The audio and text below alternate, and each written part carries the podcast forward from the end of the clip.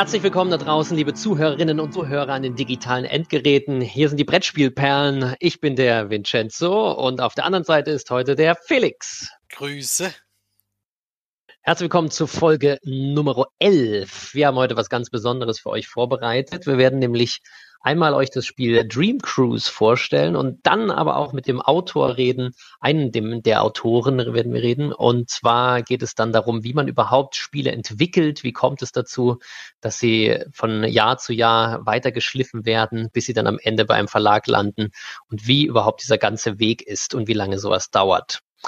Felix, du bist derjenige, der Dream Cruise bei der Spieleschmiede unterstützt hat und auch schon bekommen hat. Du hast jetzt auch schon einige Partien gespielt. Erzähl doch mal, worum geht es? Wie hat es dir gefallen? Also Dream Cruise ist im Endeffekt ein Kreuzfahrtschiff, was wir, äh, auf den wir unsere Gäste möglichst äh, alle Wünsche erfüllen wollen. Und wir sind die Kapitäne des Kreuzschiffs und beeinflussen sozusagen die Orte, die wir anfahren, die, das Bordprogramm, was wir haben, welche Schiffsanbauten wir bekommen und damit versuchen wir alle Wünsche zu erfüllen. Äh, es ist ein ganz einfaches Spiel. In dem Fall, man hat drei Familien auf sein Schiff. Das sind in der Startformation die drei gleichen Karten, also auf beiden Seiten die drei gleichen Karten. Jeder kriegt drei Miepel drauf. Und hier ist nicht das Ziel, diese Miepel einzusetzen, sondern ist Ziel, die Miepel abzubauen. Und das schafft man, indem man Wünsche erfüllt. Äh, dafür kann man Navigationskarten ziehen. Da zieht dann jeder ein paar, äh, ne drei und darf sich eine davon aussuchen. Die legt er zu sich hin. Darauf sind dann zum Beispiel schon ein Ort ein, äh, angebracht, der bei dem die Wünsche schon erfüllt werden können oder eben, dass man da an der Stelle gut Sport machen kann oder gut meditieren kann oder sowas. Äh, da kann man auch Sachen abbauen. Das ist die erst, der, der erste Zug. Als zweites kommen dann die Schiffskarten, die aufgedeckt werden. Da gibt's, nimmt man sich immer ein Set, wobei noch ein Set sogar verdeckt ist. Und da ist der Vorteil, wenn man das nimmt, geht man zwar Risiko, ist aber in der nächsten Runde Startspieler.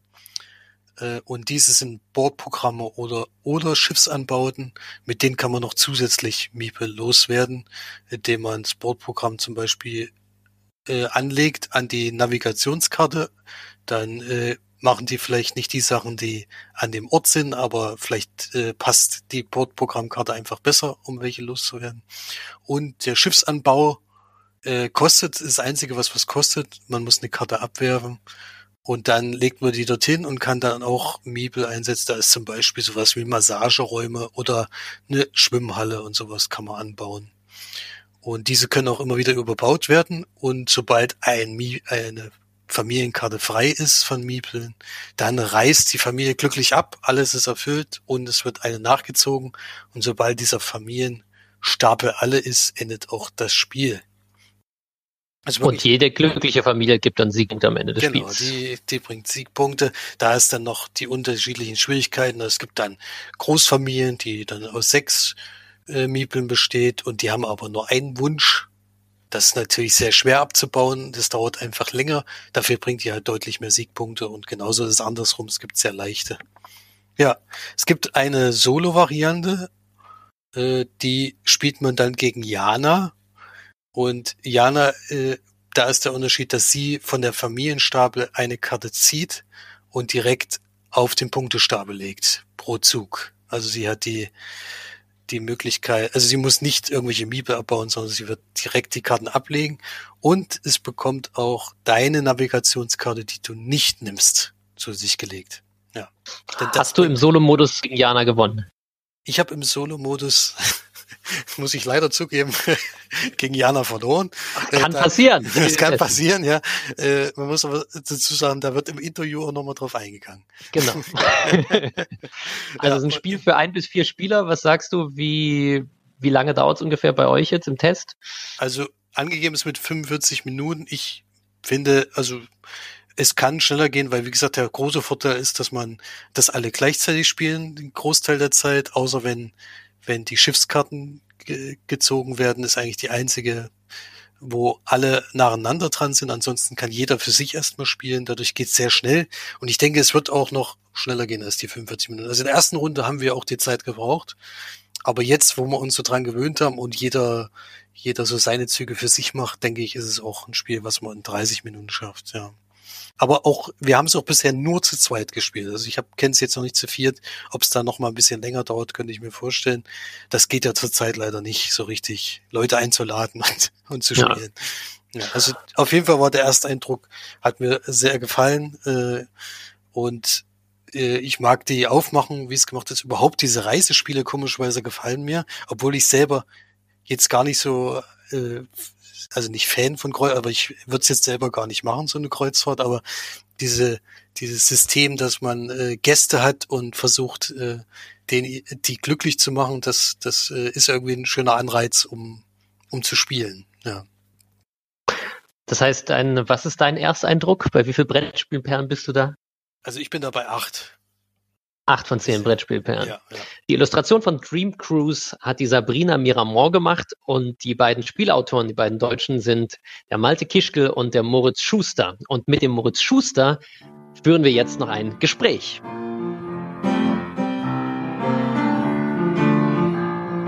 Ja, also liebe Zuhörerinnen und Zuhörer da draußen, wir sind jetzt hier digital verbunden mit dem Moritz Schuster. Der Moritz Schuster ist zusammen mit dem Malte Kischkel der Autor von dem neuen Spiel Dream Cruise, was jetzt im Januar 2021 herausgekommen ist. Hallo Moritz.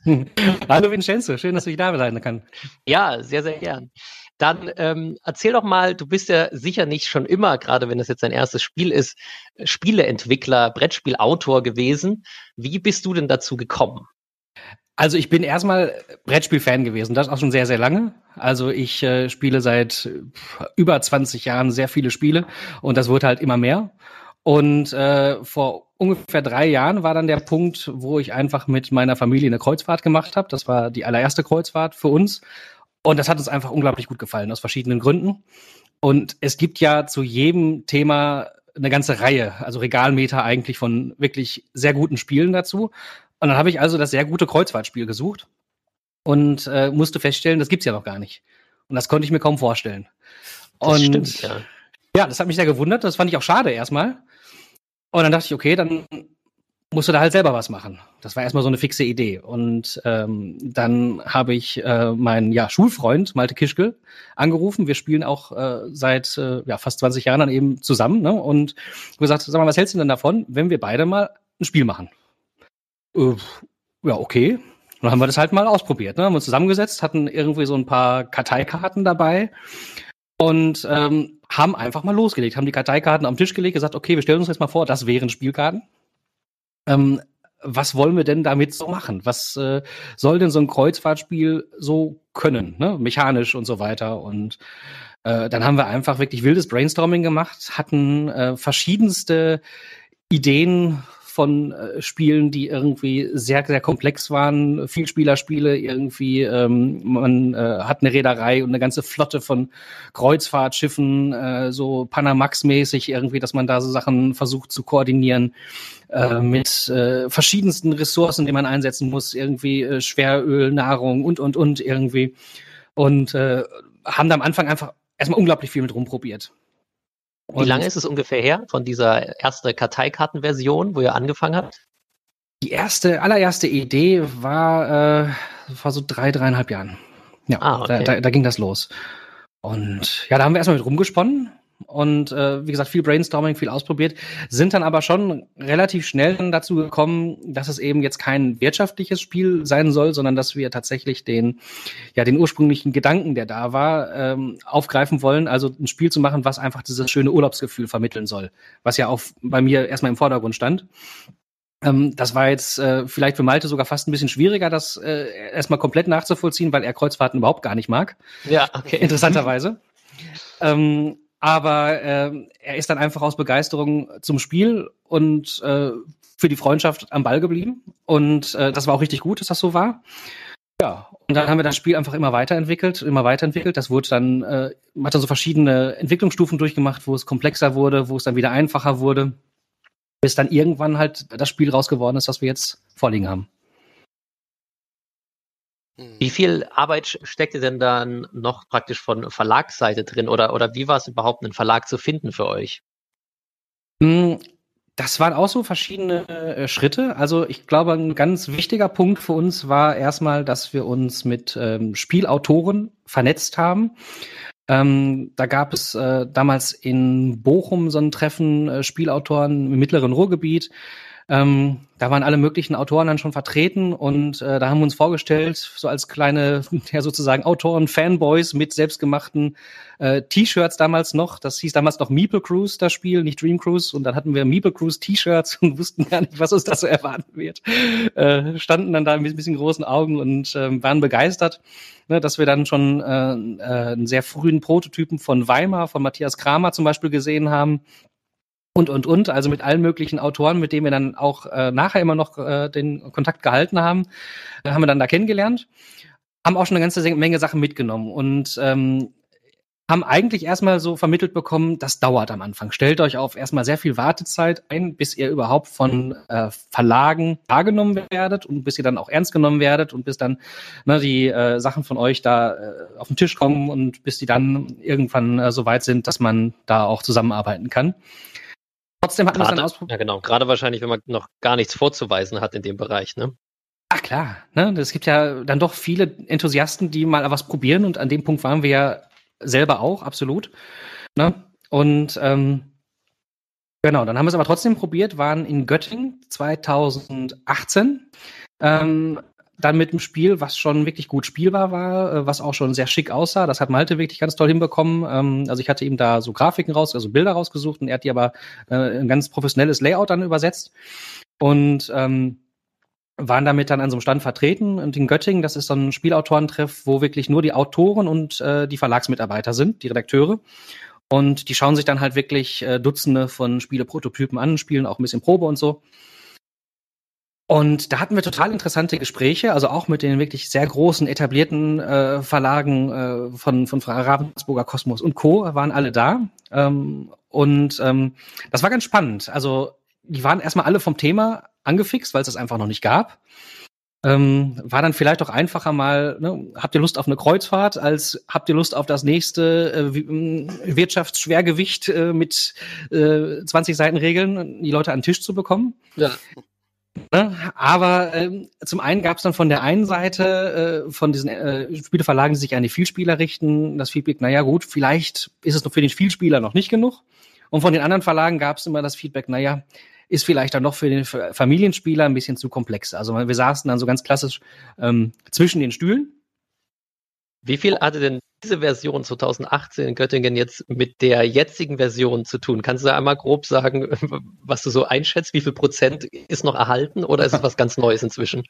Ähm, also das Grundspiel war schon wesentlich identisch, aber es gab zwei Sachen, die sich ganz äh, kolossal unterschieden haben. Das eine war äh, in der Komplexität, ähm, dass es da noch eine ganze Menge äh, Aspekte, Mechaniken mehr gab, die wir dann rausgenommen haben. Also ich weiß auch noch, äh, wir hatten da so eine, so eine schöne Personalleiste, wo es noch Personal gab, was noch was konnte. Und ähm, als dann äh, der Familienspielverlag guckte, na ja, ist vielleicht doch ein bisschen viel, habe ich ganz beherzt die Schere genommen, diese Personalleiste abgeschnitten und gesagt, geht auch ohne. und dann haben die tatsächlich auch den Prototypen erstmal mitgenommen. ah, sehr gut. ähm, also das war, war so eine Sache, dass wir da war so das Schweröl noch bei? Äh, nee, das war schon längst raus. Das war okay, schon längst okay. raus. ähm, genau. Aber ähm, das waren so Sachen, die wir erstmal rausgenommen haben. Das sind durchaus auch Aspekte noch da, die man für meinen Geschmack auf jeden Fall irgendwann später vielleicht nochmal mit reinnehmen könnte, aber das ist dann eine Verlagsentscheidung, ne, ob es da vielleicht nochmal dann die Sachen wieder dazu erweitert werden. Ähm, aber das war der eine Aspekt. Und der andere Aspekt, und das war, glaube ich, etwas, was das Spiel dann nochmal ganz wesentlich vorangebracht hat, war, ähm, dass äh, der Verlauf dieser Kreuzfahrt nochmal angepasst wurde. Wir hatten damals, äh, war das eine ganz fixe Anzahl von Runden. Und man hat äh, zwei Kreuzfahrten gemacht, a vier Runden. Und dann brauchte man auch einen Wertungsblock, um aufzuschreiben, wie viele Punkte es gab. Und dass das Ganze dann dynamischer gemacht wurde, dass gar nicht mehr festgesetzt wurde, so und so viele Kreuzfahrten und es sind einfach Gäste und wenn die abgearbeitet sind, sozusagen, wenn die alle glücklich sind, kommen die auf den Punktestapel. Das hat plötzlich das Spiel ähm, einfach so viel flüssiger gemacht, dass es dann wirklich erstmal richtig gut wurde. Ähm, ich glaube, vorher war das tatsächlich noch ähm, so ein bisschen, naja, äh, Stop-and-Go-Spielen dann irgendwie und ein bisschen, äh, dass man, dass man die Sachen notieren musste und so, das hat einfach in dieses äh, Urlaubsflair nicht reingepasst. Ne? Und ähm, ja, das, das war dann, glaube ich, der entscheidende Schritt. Und da sind wir auch tatsächlich durch das Feedback der Verlage dann drauf gekommen, dass wir wussten, okay, wir müssen da nochmal irgendwie am Grundablauf was ändern, dass das auch für die Wenigspielerfamilien zugänglich wird. Und das war dann dieser entscheidende Schritt, glaube ich. Das ist ja auch einer der großen Vorteile von dem Spiel, dass man tatsächlich eigentlich außer wenn man die Schiffskarten auswählt, jeder für sich eigentlich simultan spielen kann. Das ist ein sehr angenehmes Spielgefühl auf jeden Fall, was da aufkommt, weil es dann auch eben sehr, sehr schnell geht. Das ist eben ein großer Vorteil. Und es ist eben mal nicht so, dass man wie bei sonstigen Spielen die diese Arbeiter einsetzen muss, sondern du willst eigentlich deine Miebe loswerden und nicht, ja, genau. nicht andersherum. Das ist ein sehr, sehr angenehmes Spielgefühl auf jeden Fall, was da aufkommt. Genau, also das war auch so eine, so eine Grundprämisse. Also das ist äh, tatsächlich so meine persönliche Einstellung zu Spielen. Also ich spiele auch gerne sehr komplexe Spiele, alles kein Problem, aber was ich überhaupt gar nicht ab kann, ist Downtime. Ähm, das kennen meine Freunde auch von mir, dass, äh, da leiden die manchmal auch so ein bisschen drunter, dass ich dann irgendwann anfange zu drängeln. Äh, ich spiele grundsätzlich immer relativ flott und ich mag das nicht, dass ich dann irgendwie zehn Minuten warten muss, bis ich nochmal dran bin. Ähm, und das ist aber in der Familie auch so eine Sache. Also mit meiner Tochter, meiner Jüngsten, die ist sieben, da kann ich eigentlich auch schon alles spielen. Aber wenn die warten muss, bis sie dran ist, dann ist sie relativ schnell ausgestiegen. Dann hat die keine Lust mehr. Und ähm, wie gesagt, das ist bei mir halt ähnlich und deswegen war von vornherein ähm, bei allen Spielen, die ich jetzt so mache, immer so eine ganz klare Maßgabe, ähm, dass eigentlich alle Spieler immer irgendwie was zu tun haben müssen. Entweder indem sie simultan tatsächlich spielen, oder indem sie äh, ganz konkret von den Zügen der anderen Spieler auch mit profitieren. Bist du dementsprechend ein großer Seven Wonders Fan? Ähm, Seven Wonders war auf jeden Fall zu seiner Zeit ein sehr großes Spiel. Also inzwischen gibt es natürlich andere Spiele, die ähnlich funktionieren. Ne? Also Drafting-Spiele, also zum Beispiel It's a Wonderful World, habe ja. ich jetzt mit meiner Frau beide Kampagnen durchgespielt. War großartig. Seven Wonders momentan tatsächlich lieber das Duell, weil es da ja. einfach interessantere Entscheidungen gibt. Magst du kurz sagen, was so zur Zeit deine Lieblingsspiele sind? Ich habe tatsächlich äh, meine Top 100 letztens erstellt. Tatsächlich. Ähm, Wie ja, jeder vernünftige Brettspielplan. genau. ähm, ja, ich, ich habe mir die Dice Tower Top 100 angehört und ich dachte irgendwie, das ist ja wie irgendwie beim Sport, ne? wenn man irgendwie dann seine Favoriten auf die, auf die, auf die man setzt, dann ist es plötzlich ja. umso spannender. Ähm, also auf Platz eins ist äh, Star Wars Rebellion gelandet, weil das oh. einfach ein unglaublich spannendes Spiel ist. Äh, ein Zwei-Personen-Spiel. Ähm, hat so viele Möglichkeiten, großartig. Äh, Platz zwei ist Blood Rage gelandet, also dann auch ein Drafting-Spiel sozusagen. Das stimmt, ja. Ne? Und äh, auf Platz drei haben wir dann äh, Brass Birmingham. Ah, okay. Was mir da zum Beispiel auch so, so gut gefällt, das sind auch Sachen, die ich in anderen Spielen, äh, die dann von mir auch noch erscheinen werden, äh, auch versuche einzubauen, ist, dass Brass Birmingham zwar sehr kompetitiv ist, aber auch sehr viel positive Spielerinteraktion hat. Ja, ja, das stimmt. Und das ist ja tatsächlich auch ein seltenes Element, dass man gegenseitig sich, äh, also es gut ist, dass man sich gegenseitig Sachen anbietet und eigentlich freuen sich beide dann, dass ich deine Ressourcen benutzen durfte und du freust dich, dass du bei Brass jetzt äh, explizit dann das Gebäude umdrehen darfst und dann die Siegpunkte abgreifst, ja. Ja, ganz genau.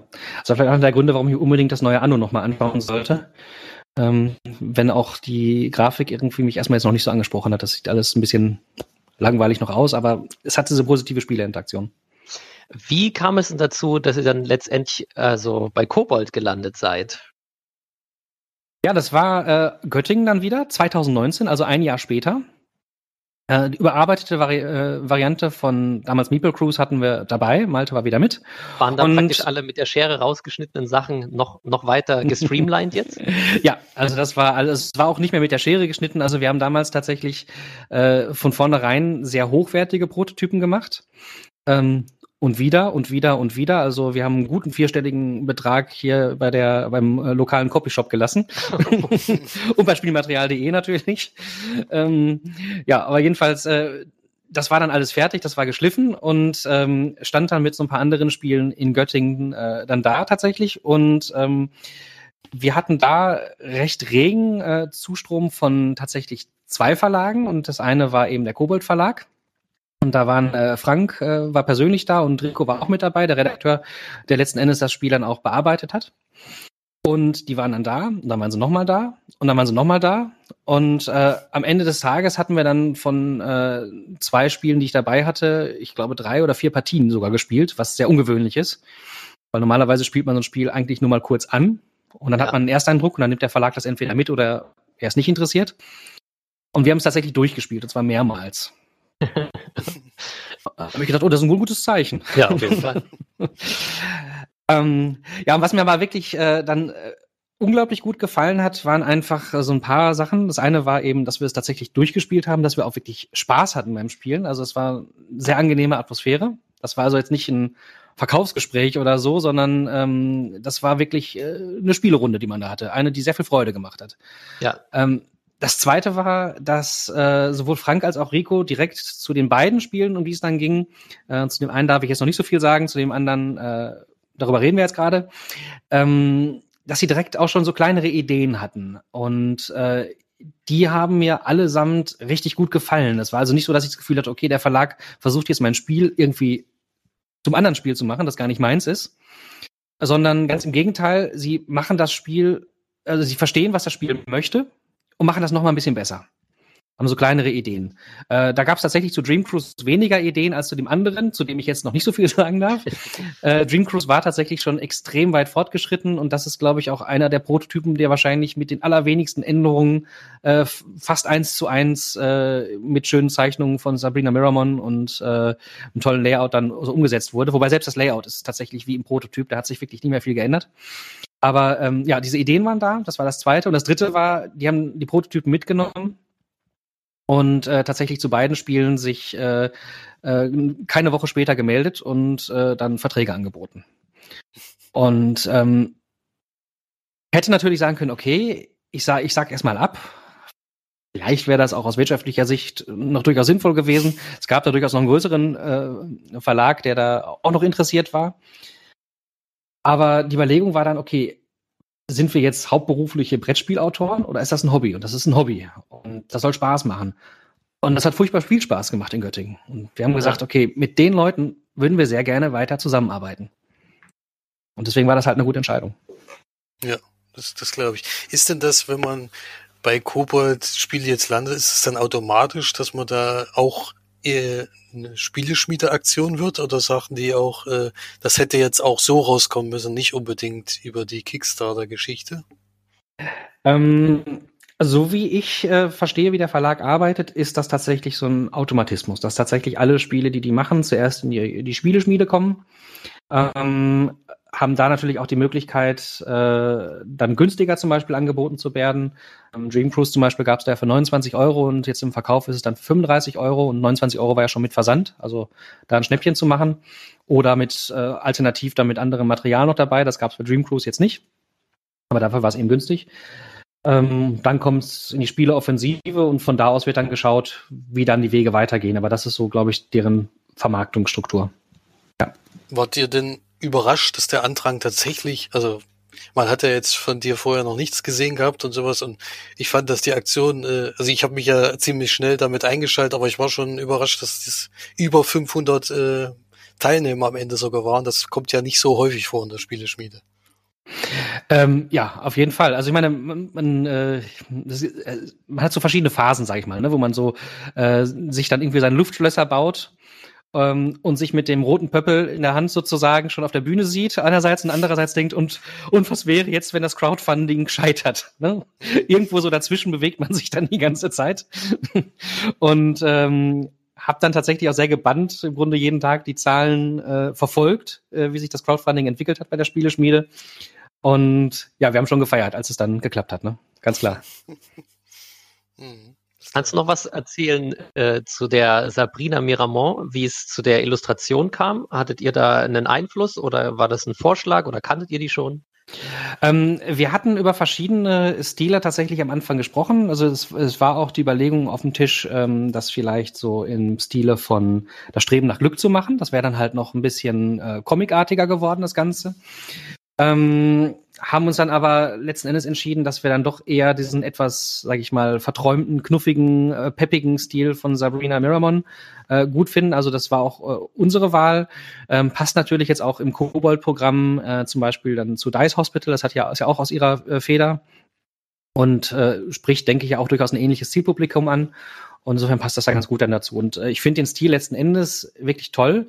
Also insbesondere ähm, als wir auch über die Landschaften gesprochen haben, gesagt haben, okay, wenn das jetzt zu comicartig wird, dann bleibt irgendwie von schönen Landschaften und irgendwie äh, Städten und so weiter am Ende nachher nicht mehr so viel übrig. Ähm, und ähm, also die Charaktere sind sicherlich dann werden sicherlich auch anders toll gewesen, aber ähm, die Landschaften sollten ja auch wirklich schön rüberkommen und ich glaube, das hat wirklich sehr gut geklappt. Jetzt würde ich gerne nochmal zum Ende von der Produktionsphase kommen. Äh, mhm. Wenn dann so eine Liste an Testspielern da steht, wie kann man sich denn das als Laie vorstellen? Gibt es da noch große Veränderungen oder sind das nur noch die Feinheiten, die da rauskommen? Welche Probleme treten da noch auf?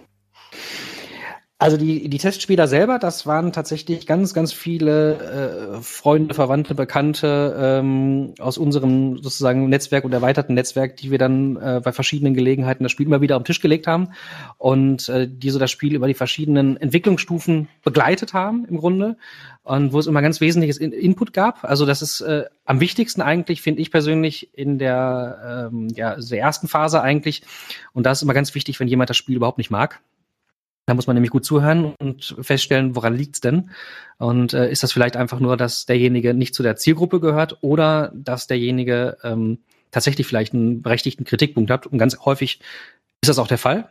Und dann hat man äh, gute Möglichkeiten, ähm, das Spiel besser zu machen. Ähm, und dann am Ende geht's natürlich darum, dass äh, das Spiel, äh, das mechanisch erstmal schon funktioniert, dass dann auch äh, sozusagen die Übersetzungsarbeit geleistet wird, also dass die Regel funktioniert, ohne dass der Autor mit am Tisch sitzt, ähm, dass die Ikonografie verstanden wird. Ähm, also zum Beispiel haben wir zum Schluss nochmal die ganzen Icons ein kleines Stückchen größer gemacht. Die sind immer noch relativ klein, finde ich, aber anscheinend ist die Größe jetzt so, dass es funktioniert. Davor waren sie ein Stückchen kleiner, sah auf den ersten Blick vielleicht schicker aus, aber äh, da hatten dann tatsächlich einige Tester mit nicht ganz so guten Augen äh, ihre Probleme mit und dann haben wir das halt noch verändert. Also so die ganz kleinen Feinheiten sozusagen. Genau. Äh, jetzt ist mir noch aufgefallen, in der Solo-Spiel-Variante, die ich jetzt schon ausprobiert habe, ähm, ist ja eine Gegenspielerin. Äh, mhm. Kann man denn sagen, wer Jana ist und was sie euch angetan hat? Also Jana ist meine Tochter, die ist sieben Jahre alt. Ah. Und wer im Solo-Modus verliert, hat gerade gegen eine, ein siebenjähriges Mädchen verloren. Das ist Wie kam es denn zu dem Solo-Modus? Also war dir oder euch von Anfang an klar, dass ihr gerne einen hättet? Ähm, also das war nicht von Anfang an klar, aber von Anfang an war ja überhaupt gar nichts klar. Also insofern hat sich ja alles entwickelt. Aber ähm, der Solo-Modus kam definitiv nicht als letztes dazu. Also so war das nicht. Es war schon, dass wir irgendwo so in der Mitte des Entwicklungsprozesses gesagt haben, äh, zumal wir ja auch relativ viel ausprobiert haben. Also es war dann, also bei den Testrunden, wo es wirklich nur ums Balancing geht oder so, das kann man dann auch ganz gut alleine testen, weil man das Spiel wirklich kennt und dann kann man wirklich rausfinden, ist jetzt die eine Strategie besser als die andere Strategie. Ähm, und dann hat man halt, haben wir halt häufig äh, gegen uns selber gespielt, sozusagen, einfach am Tisch. Ähm, und äh, da war dann schon, da lag, lag es nahe zu sagen, okay, wir überlegen uns jetzt einfach einen Solo-Modus, damit man das auch ähm, mal vernünftig ausprobieren kann. Und ähm, ja, da kam der Solo-Modus dazu an der Stelle. Praktisch. Dann kann man es umso besser öfter testen. Ganz klar. Äh, Uwe Rosenberg zum Beispiel macht das auch so. Ne? Also der fängt mit seinen Spielen grundsätzlich im Solo-Modus an. Ah, das ist ja spannend. Okay. Und dann kann er erstmal die, äh, die grundsätzliche Mechanik auf funktionierendes Gerüst stellen und dann fängt er an, sich Gedanken über den Multiplayer zu machen. Wie war es denn bei euch vorm zweiten Göttingen dann 2019? Wie, wie ist die Entscheidung gefallen zwischen euch, wenn ich das richtig verstanden habe, jetzt mehr Richtung Familienspiel und praktisch gegen das Vielspielerspiel? Diese Gewichtung, wann, wann war euch das klar so, welche Richtung es jetzt einschlagen soll? Also es hätte uns schon vorher klar sein können, glaube ich. Ähm, der Punkt war nur, dass wir da als Autoren noch nicht erfahren genug waren, um das zu erkennen. Also ich glaube, der entscheidende Punkt ist, dass man irgendwann, wenn das Spiel so halbwegs fertig ist, äh, dass man sich überlegen muss, was ist das Spiel denn im Kern? Ähm, welche Mechaniken stehen im Mittelpunkt und was kann das Spiel und was kann das Spiel auch nicht? Und ähm, dann erkennt man irgendwann, was so ein bisschen äh, Add-on ist und was wirklich der Kern des Spiels ist. Und der Kern des Spiels ähm, ist kein Spiel, was irgendwie Richtung äh, Kenner- oder Expertenspiel geht, sondern das ist ein Familienspiel im Kern. Man sucht sich seine Karten zusammen, sinnvoll. Man äh, trifft eine ganze Menge sinnvoller Entscheidungen. Ähm, und da ist auch deutlich weniger Glück mit drin, als man vielleicht beim allerersten Mal denken mag. Also es passiert mir tatsächlich nur bei einer von zehn Partien, äh, dass ich diese verliere, ähm, weil ich das Spiel einfach komplett kenne. Und das zeigt ja auch, dass da der Glücksfaktor gar nicht so hoch ist, wie man glauben mag. Ähm, dennoch ist ähm, das Spiel, wie gesagt, keines, was man jetzt spielen möchte, wo man sagt, hm, was spiele ich heute? Great Western Trail oder Dream Cruise? Diese Entscheidung, die, die wird niemals aufkommen, weil das einfach einen, äh, ganz anderen, ähm, ganz anderen Wesenskern hat. Und äh, dieser ähm, stellt sich irgendwann da. Und dann ist halt der Punkt, wo man im Grunde das Spiel, also dem Spiel erstmal was Gutes tut, wenn man es geschafft, es erstmal auf diesen Wesenskern sehr stark zu reduzieren weil das ganze Add-on da erstmal dem Spiel da tatsächlich nicht zuträglich ist. Und das war, glaube ich, diese Erkenntnis, die sehr wichtig war. Verstehe. Ist denn, ist denn tatsächlich sowas, also du hast es ja schon ein bisschen erwähnt, aber überlegst du schon, äh, ob es möglich wäre, noch Erweiterungen dafür zu bringen? Oder ist das vom Verlagsseite erstmal gar nicht gewünscht? Oder wie, wie ist da die Idee, mit Dream Cruise weiterzufahren? Also ähm, der Verlag kümmert sich jetzt, denke ich, erstmal darum, dass Dream Cruise tatsächlich erstmal äh, wahrgenommen wird. Also da ähm, sind natürlich noch einige äh, ja, Werbemaßnahmen sozusagen im Gespräch, die zum Teil langsamer im Moment funktionieren als äh, zu normalen Zeiten, ist ja ganz klar. Das gleiche gilt natürlich auch dafür, da, darum, wenn es darum geht, das Spiel in die Geschäfte zu bringen. Die haben ja momentan gar nicht auf. Das heißt, das sind erstmal so die Schritte, die passieren müssen. Und ich denke, dass dann auch erstmal geschaut wird, wie erfolgreich war dann das Spiel tatsächlich? Und dann kann man halt überlegen, ob und in welchem Umfang und in welcher Auflage und so weiter äh, dann eine Erweiterung sinnvoll ist. Also ich denke, der Verlag selber äh, hat sich diese Frage noch nicht letzten Endes beantwortet. Also ich von meiner Seite aus kann sagen, ich würde das total gerne machen. Die äh, Ideen sind da. Ähm, Malte ist auf jeden Fall auch wieder mit dabei und ähm, wir würden das sehr gerne machen. Die Frage ist halt, ob der Verlag das auch will. Momentan würde ich mal vorsichtig äh, mutmaßen, das könnte klappen, aber ähm, da ist noch nichts unterschrieben, da ist noch nichts irgendwie ähm, final geplant und so weiter. Du hast ja schon erzählt, dass es da praktisch noch die verschiedenen Mitarbeiter an Bord gab, die, mhm. die, die, die, die der Schere zum Opfer Genau. Wie, wie, würdest du jetzt an eine Erweiterung rangehen? Also würdest du mit diesen Ideen, die es schon mal gab, die versuchen, da Feinheiten rauszuarbeiten und dann praktisch wieder so zusammenzuschmelzen? Oder was, was würde dir da vorschweben? Genau, also zum einen gibt es einige Mechanismen, ähm, von denen ich mich dann im Zuge des Streamlinings und im Zuge des, ja, das Spiel auf das Wesenskern zu reduzieren und es als Familienspiel machbar zu machen, dann doch irgendwie schwere Herzens getrennt habe, die dann irgendwie rausgeflogen sind, äh, die aber trotzdem sehr gute Mechanismen sind. Diese sind da, diese sind auch im Grunde fertig ausgearbeitet, die könnten relativ schnell und relativ einfach, glaube ich, äh, umgesetzt werden. Die sind auch schon alle getestet und so weiter. Das heißt also von meiner Seite aus, von unserer Seite aus funktionieren die. Ähm, aber im Moment sind wir beide, also Malte und ich auch dabei, wirklich sehr genau hinzuhören, was so an äh, Kommentaren über dieses Spiel äh, in den verschiedensten Medien gepostet wird. Also in den Rezensionen, aber auch äh, in den Kommentaren auf Boardgame Geek, in den Forendiskussionen und so weiter. Ähm, also da, da schauen wir tatsächlich, dass wir momentan alles so finden, was, äh, was darüber über das Spiel gesagt wird und äh, nehmen das auch erstmal offen auf und überlegen, ob da vielleicht noch ganz andere Ideen dabei sind, die auch spannend wären umzusetzen. So eine Erweiterung. Das kann ich mir gut vorstellen. Es ist sehr, sehr interessant ist, da überall mitzulesen und zu sehen, welche Punkte kommen irgendwie gut an und welche Punkte werden vielleicht öfter genannt, die nicht so überzeugen. Wobei man sicher auch sehr Haut braucht wahrscheinlich, ne? Um da, um da, also das kann ja genauso sein wie bei eurer Entwicklung, dass dann jemand da sitzt, das Spiel spielt und das dann nachher nicht so schön findet und sagt irgendwie, er hätte sich sehr viel mehr Tiefgang gewünscht oder so. Und dann sagt man, ja, aber das ist halt einfach auch ein Familienspiel jetzt. Das ist nicht das, was du dir vielleicht gewünscht hättest, einfach weil du Vielspieler bist oder so. Brauchen wahrscheinlich eine dicke Haut. Ähm, ja, auf jeden Fall. Also generell, glaube ich, ist es als Autor, als Spieleautor sehr wichtig, dass man äh, Kritik nie persönlich nimmt, sondern dass man versucht, da was Positives rauszuziehen. Also zum Beispiel hatte ähm, tatsächlich äh, Thomas Spitzer geschrieben, ähm, also das ist der, der Autor, der zum Beispiel die Ruhrschifffahrt gemacht hat und so. Ähm, der hatte das Spiel, also wusste ich gar nicht, auch unterstützt anscheinend. Und ähm, hatte gespielt und ihm war das einfach letzten Endes doch deutlich zu seicht. Das hat er auch geschrieben. Ähm, schrieb dann aber, zum einen hat, haben ihm die Kartentexte sehr gut gefallen und äh, seine Frau möchte das trotzdem gerne weiterspielen, weil ihr gefällt das richtig gut. Jetzt muss er. Genau. Und an der Stelle muss ich sagen, na genau so war das Spiel ja auch gedacht. Ne? Er ja. ist natürlich jetzt kein äh, Einsteiger, Familienspieler oder so, sondern seine Spiele sind ja selber auch äh, Richtung Kenner bis Experte so in dem Bereich äh, anzusiedeln. Und ich denke, das sind auch die Spiele, die er vorrangig spielt. Und natürlich äh, ist dann Game Cruise ihm noch ein bisschen zu einfach an der Stelle. Aber das ist ein Spiel, was er trotzdem jetzt auch nicht schlecht findet und was er dann auch mit Leuten spielen kann, mit denen er, also seiner Frau zum Beispiel anscheinend, äh, mit denen er dann vielleicht die Schwergewichte vielleicht nicht unbedingt auf den Tisch bekommt. Und äh, wenn er sich trotzdem von dem Spiel noch angesprochen fühlt, ist es ja genau das, was wir wollten. Gleichzeitig aber ähm, sind das dann auch die Leute, wo wir ganz genau hinhören, was exakt stört euch denn? Oder andererseits, was exakt wünscht ihr euch denn? Und dann nehmen wir auch durchaus nochmal Kontakt auf, um äh, da sozusagen direkt schon wieder in die Weiterentwicklungsphase einzusteigen. Apropos Weiterentwicklung. Das wollte ich Oder auch Felix. fragen. Ja, genau, geh mal rein.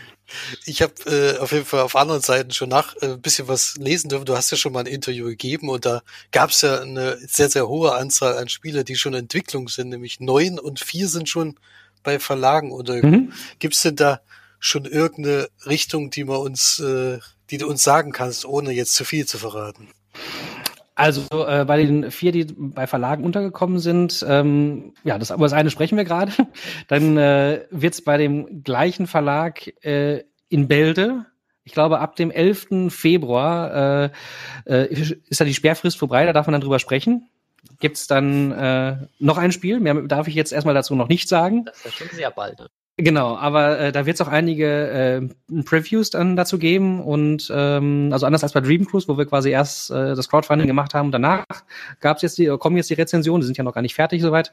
Ähm, das kommt dann alles und bei dem wird es also im Vorfeld schon einiges geben.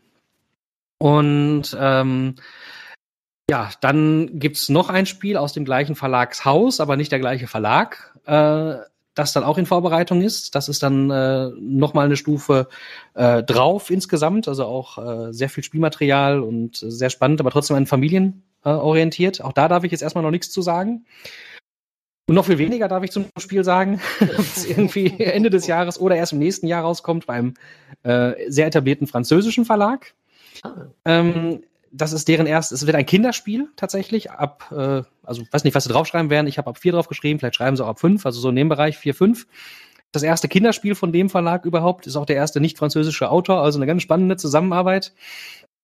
Ähm, sieht wunderschön aus und da bin ich auch schon sehr, sehr gespannt drauf.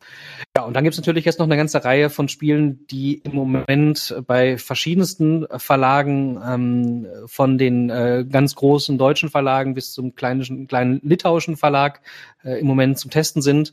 Äh, von Kinder bis Familienspiel. Äh, ein Kennerspiel ist noch unterwegs, das äh, ist inzwischen bei einem amerikanischen Verlag naja, beziehungsweise hoffentlich bei einem amerikanischen Verlag. Also das ähm, hoffentlich deswegen, weil das einfach seit zwei Monaten äh, scheint irgendwie bei DHL noch auf dem Containerschiff liegt. Ah, und ja. äh, auch so ein Zeit, Problem der Zeit, ja. Ja, ganz genau. Äh, also da hoffen wir noch, dass das heile ankommt, dass sie es da testen können. Ansonsten habe ich wieder sehr viel Arbeit, einen neuen Prototypen zu erstellen. ähm, genau, aber da sind einige Spiele unterwegs tatsächlich, ja. Sind jetzt alle von euch beiden Nee, äh, Dream Cruise war tatsächlich das einzige, was ich mit Malte zusammen gemacht habe. Ah, ähm, ah, okay. Er hat gesagt, das war, also es war, hat ihm sehr viel Spaß gemacht, das, also auch als Vielspieler mal diesen gesamten Prozess von vorne bis hinten zu durchlaufen. Aber ähm, er hat auch gemerkt, wie viel Arbeit das war. Und er hat einfach auch für sich festgestellt, er macht, er hat das sehr gerne gemacht, aber noch lieber spielt er dann auch. Und äh, macht, hat natürlich auch noch andere Interessen, denen, äh, denen er nachgeht. Und ähm, na, da muss man halt Schwerpunkte setzen. Also ich habe selber zum Beispiel festgestellt, dass ich jetzt in den letzten Monaten mal da, was die Entwicklung anbelangt, eine kleine Pause gemacht habe. Nicht deswegen, weil ich jetzt keine Ideen hätte, ähm, sondern weil ich einfach mal Lust habe, die schönen, vielen fertigen Spiele, die ich im Regal stehen habe, auch einfach mal zu spielen und Spaß dran zu haben. Äh, und nicht die ganze Zeit nur zu entwickeln, weil das ja doch ein ganz anderes, ein sehr analytisches ähm, Rangehen an das ganze Projekt ist. Ist es denn jetzt, das klingt ja schon nach relativ vielen Spielen jetzt. Bleibt es für dich bei einem Hobby? Ja, auf jeden Fall. Also ähm, Also manchmal träumt man natürlich schon, dass das irgendwie ein Hauptberuf sein könnte, weil das äh, einfach unglaublich viel Spaß macht. Andererseits diese Freiheit zu sagen, ich habe jetzt mal drei Monate einfach nur so gespielt, die könnte ich mir dann nicht mehr nehmen. Und ich glaube, an der Stelle, wo es eine Pflicht wird, ähm, ist es natürlich schon, also zum einen äh, dann auch ein großes Problem, wenn man dann vielleicht diese kreativen Ideen nicht hat. Und äh, da müssen wir uns auch nichts vormachen. Also ähm, die Verträge, die ich natürlich jetzt habe, die sind schon sehr, sehr fair. Dennoch äh, in dieser Größe, in der wir uns jetzt bewegen, äh, ja, reicht das, das Hobby-Spiele erfinden in etwa momentan aus, um das Hobby selber, also die ganzen Prototypen und vielleicht im Moment auch noch äh, das Hobby-Spiele sammeln, ja. etwas zu finanzieren. Aber das reicht noch nicht, um äh, die fünfköpfige Familie hier zu ernähren. Und man kann aber dann durch die freiberufliche Arbeit das auch wiederum von der Steuer absetzen, die Spielbibliothek zu erweitern. Ja, das ist tatsächlich großartig. Also ich kann momentan jede Spielbestellung komplett von der Steuer absetzen. Eben, weil das genau. natürlich äh, für Autoren auch Recherche ist, was ja tatsächlich stimmt. Man muss ja auch schauen, was der Markt so hergibt. Ja. Ne? Und äh, das, dass die Kehrseite der Medaille ist, weil man weiß, dass man die Steuer zurückbekommt. Ja, wächst und wächst die Sammlung. Genau, also äh, der Geldbeutel sitzt ja locker und die, und die Regale werden trotzdem nicht größer. ähm, hast du jetzt nochmal Lust, mit einem anderen Co-Autor, Co-Autorin zusammenzuarbeiten, nach dieser ersten Erfahrung? Ich weiß nicht tatsächlich. Also ich hatte das zwischendurch mal ähm, probiert. Also äh, ich war mit dem äh, Friedemann äh, Findeisen. Äh, wir haben zusammen versucht, ein Spiel auf die äh, Beine zu stellen. Der hat ja jetzt mit Cantaloupe diesen äh, äh, dieses äh, Comic Adventure gemacht. Mhm. Ähm, auch ein ganz großartiges Spiel, kann ich euch nur empfehlen. Bei Lookout kommt das jetzt gerade ganz frisch raus. Ähm, und der hat auch total viele tolle Ideen. Und wir hatten vor, ähm, ja, ein, ein Spieleprojekt zusammen anzugehen, im Grunde so eine Art Brettspielvariante eines Videospiels, die wir uns da überlegt hatten, war eine ganz, ganz tolle Grundidee von ihm. Und dann hatten wir mal so, ein, so eine Spielewoche am Sorpesee uns da eingemietet und dann war er auch zu Gast. Und plötzlich kam diese Idee auf den Tisch und dann haben wir irgendwie äh, so an einem Nachmittag, an einem Abend so die Grundskizze dieser Idee hochgezogen und waren völlig begeistert davon. Und dann haben wir das so ein bisschen weiterentwickelt. Ähm, aber irgendwann haben wir beide auch festgestellt, ähm, also zum einen, dass man dann manchmal doch in andere Richtungen geht. Also während ich das immer so in Richtung ähm, Familienspiel und zugänglich äh, tunen wollte, ähm, war er dann äh, der große Lacerda-Fanboy, der dann irgendwie immer mehr Expertenmechanismen reinbringen wollte. Da haben wir uns gegenseitig auf den Füßen gestanden an der Stelle. Und letzten Endes ist die Idee dann auch nichts geworden.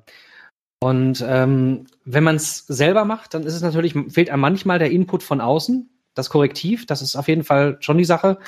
Äh, man macht natürlich dann auch einen Teil der Arbeit alleine letzten Endes, aber ähm, man kann den kreativen Prozess einfach dann so steuern. Und der Input, der kommt ja dann auch von den Testspielern. Also ich, ich finde es für meinen Entwicklungsprozess eigentlich eher wichtiger, äh, diese Autorentreffs, die sind immer für mich ganz, ganz zentral. Ähm, weil man da dann doch wirklich sehr viel qualifizierten Input bekommt und dann kann man sich halt nachher dann aber auch überlegen, was davon nehme ich jetzt mit? Was ist, was entspricht tatsächlich der Richtung, in die ich hin wollte? Und was kann ich aber auch wieder einfach zur Seite legen? Muss da nicht groß drüber diskutieren. Ja. Aber grundsätzlich ausschließen würde ich es nicht. Sagen wir es mal ja. so. Ja, kann ich mir gut vorstellen, dass gerade bei Spieler-Autoren-Treffs das natürlich was Besonderes ist, dass ja alle, die in dieser Zunft arbeiten, aufeinandertreffen und natürlich ja eine sehr hohe Expertise dann ist, was andere Spiele und den Einschätzungen angeht. Das ist natürlich was Tolles. Großartig. Also das, da, da, da fließen die kreative Energien so, also das ist, das ist wahnsinnig. Also was da passiert in kürzester Zeit wirklich, wenn da vier Autoren an einem Tisch sitzen, das ist wirklich toll, ja. Gut, Felix, hast du noch eine Frage? nee, ich glaube, das waren alle, die wir uns so, so vorgenommen haben, glaube ich. Ja, dann auf jeden Fall vielen Dank, dass du dir die Zeit genommen hast. Es war ein sehr, sehr schönes Gespräch. Wir sind jetzt auch sehr gespannt, wie es ankommt bei den Leuten, aber ich glaube, äh, so sowas in der Art hatten wir jetzt auch noch nicht gemacht und äh, hat uns großen Spaß gemacht, mit dir zu sprechen. Auf jeden Fall. Ja, vielen Dank für eure Zeit und für eure Fragen. Also das Gespräch hat mir auch wirklich sehr, sehr viel Spaß gemacht. Äh, also Gerne wieder. Das war's mit unserer Folge Nummer 11. Vielen Dank fürs Einschalten und wir werden uns dann sicher auf Instagram bei Brettspielperlen wiedersehen. Schreibt eure Kommentare. Wir freuen uns immer, welche zu lesen. Macht es gut und bis zum nächsten Mal. Ciao, ciao. Tschüss.